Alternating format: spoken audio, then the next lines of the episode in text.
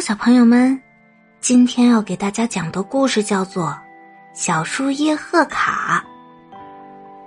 新年快到了，大狮子想亲手做一份贺卡送给自己远方的朋友小猫，可是送什么好呢？大狮子来到了院子里，看到自己种的那棵树上就剩下几片叶子了，心想：对。就送小猫这些树叶吧，这可是我亲手种的，多有纪念意义啊！他摘下了那几片树叶，夹在信里，寄给了小猫。小猫收到了大狮子寄来的小树叶贺卡，别提多高兴了。他把小树叶捧在手里，看呀看呀，就像捧着一件宝贝似的。这个时候，一阵风吹来了。小树叶被刮到了窗台上的花盆里，竟然一下子就长出了一棵小树苗。老乌鸦见了，以为是一棵神树，就想从小猫的手里买过来。小猫当然不肯答应了，这可是大狮子送给自己的礼物呀。于是，小猫就把小树苗移到了院子里，很快就长成了一棵参天大树。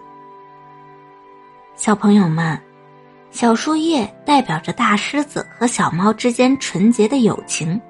小猫怎么会把友情卖给别人呢？对于我们每个人来说，美好的友情是无价之宝，是任何东西都不能代替的。如果我们珍惜它，友情的小树也能长成参天大树哦。好啦，这个故事就讲完啦。你们明白了他的道理了吗？好啦，我们来听下一个故事吧。小燕子吉吉，小燕子吉吉飞了很远的路，终于在一片光秃秃的山坡上发现了一棵苹果树，但是树叶间只有一个红苹果。忽然，吉吉看到这个苹果正在流泪，忙问。你怎么了？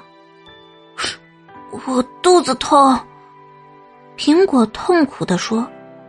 吉吉安慰苹果说：“你先忍一会儿，我替你去找啄木鸟医生。”不一会儿，啄木鸟医生来了，他看了看说：“很抱歉，他的病太严重了，我已经治不了了。”说完，他就飞走了。这时，红苹果的肚子上出现了一个小洞，从里面钻出了一条绿虫子。吉吉一见，气坏了：“原来是你在欺负红苹果！”说着，吉吉一口就把那个坏家伙吞进了肚子。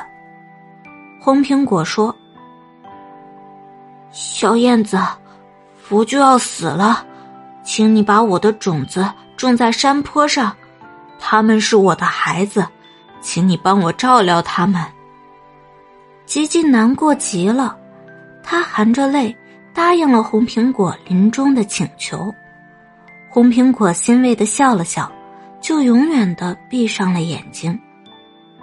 随后，吉吉把种子一粒一粒的撒在了山坡上，然后请来了风伯伯，把种子用土盖上。又请来了雨婆婆，给他们浇水，还央求太阳公公多给他们一些温暖。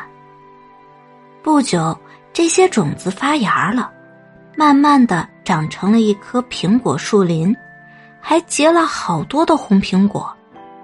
吉吉看着这些可爱的苹果宝宝，高兴的笑了。小朋友们，吉吉是一只多么可爱的小燕子啊！他尽力的帮助红苹果，勇敢的惩罚了可恶的坏蛋。他热心的做了这些好事，不仅帮助了别人，自己也在这个过程中得到了快乐。